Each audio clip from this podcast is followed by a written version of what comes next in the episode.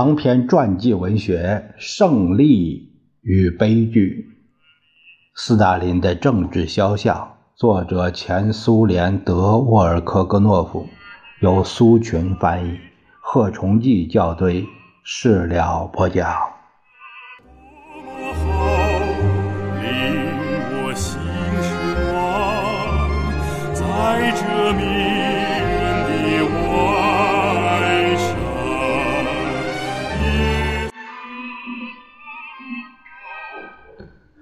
布哈林比其他任何人都更加懂得为什么斯大林要加紧进行集体农庄的建设，可以比较容易的从集体农庄中没收粮食。斯大林知道。可以比较容易的迫使纳入命令体制中的生产单位，实际上重新回到战时共产主义的实践中去，用义务交售而不是出售粮食来取代固定的粮食税。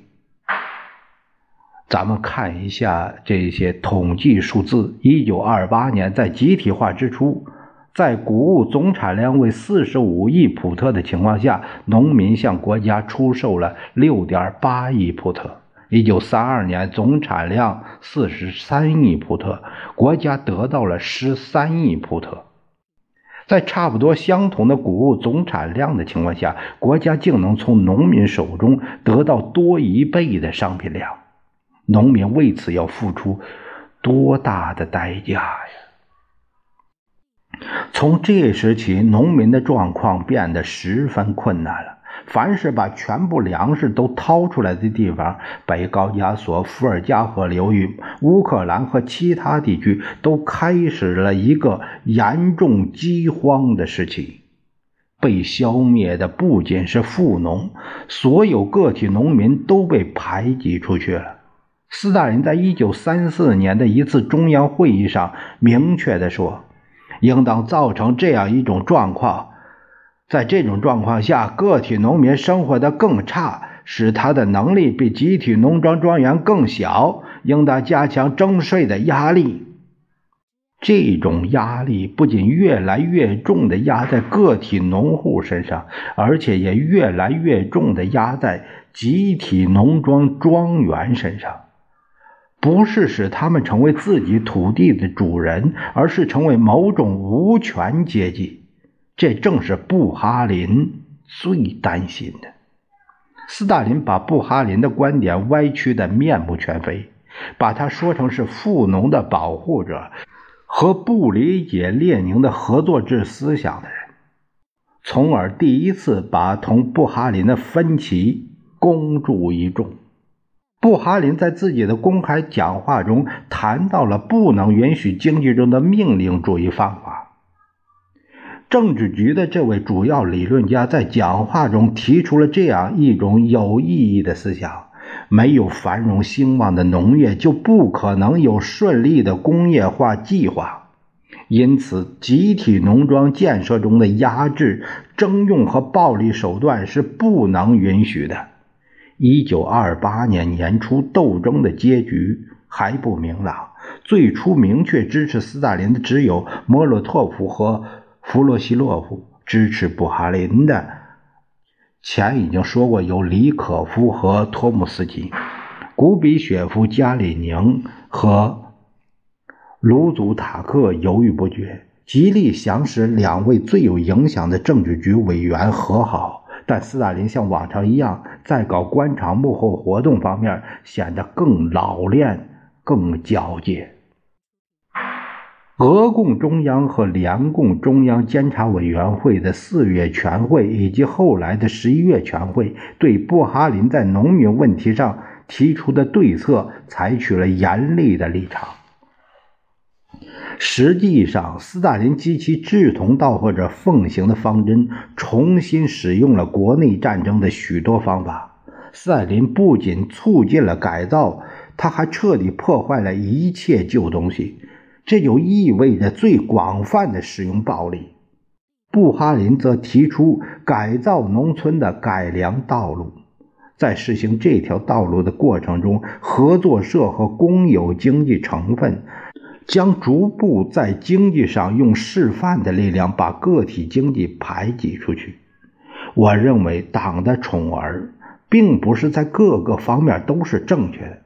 但布哈林为反对凶恶暴力而进行的斗争，不论在道义上还是在政治上都是正确的。因为这种暴力是针对苏维埃国家千百万公民而采取的，无疑布哈林比较深入地了解列宁的合作制构想的实质。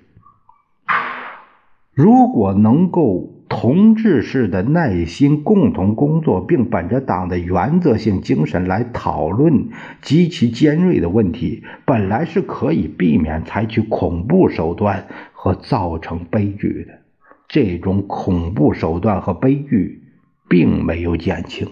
我们再说一遍，在许多方面，在其规模和后果方面，都超过了1937年到1938年的恐怖行为。暴力手段在某种情况下不仅令人痛心，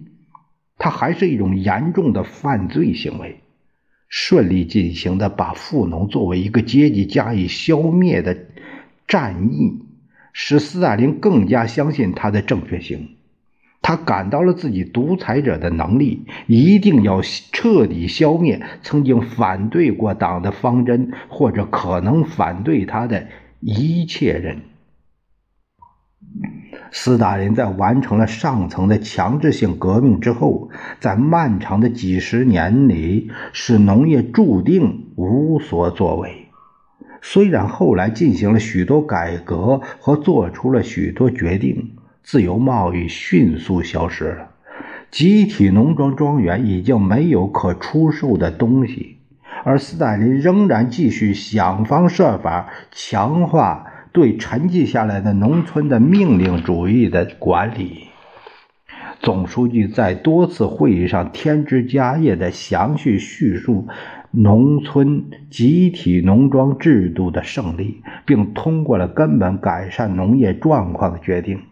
而状况却不断在恶化，恐惧和漠不关心传到了农村，人人都来指挥农村的集体农庄。甚至谁也没有想起农庄的合作社本质。在大规模集体化开始之后，又过了十年，一九三九年五月，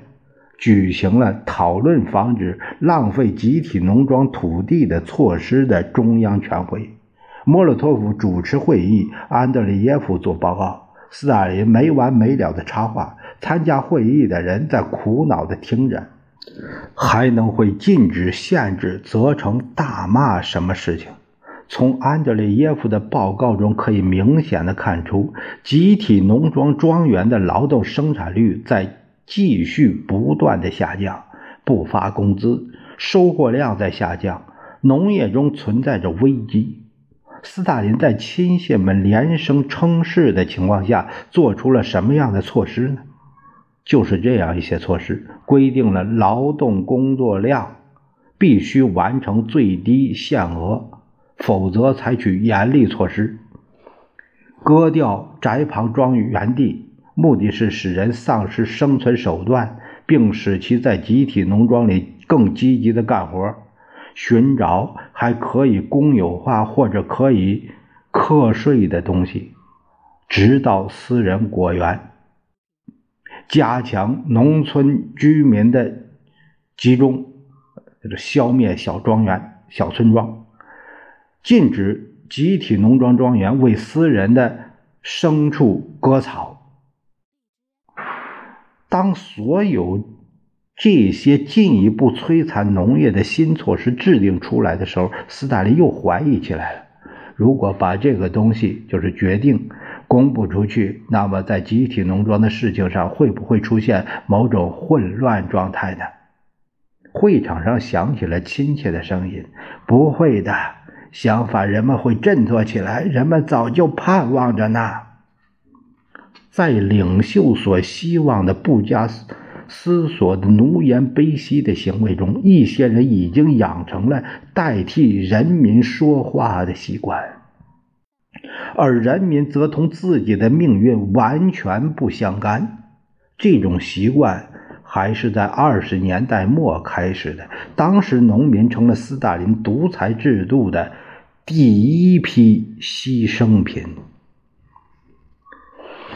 新经济政策就这样消亡了，政治局领导中的温和路线就这样突然消失了，集体领导的长期实际消亡就这样开始了。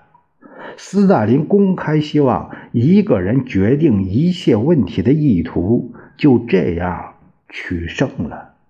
在伟大十月社会主义革命之后，社会主义在世界上产生的巨大吸引力开始减弱了。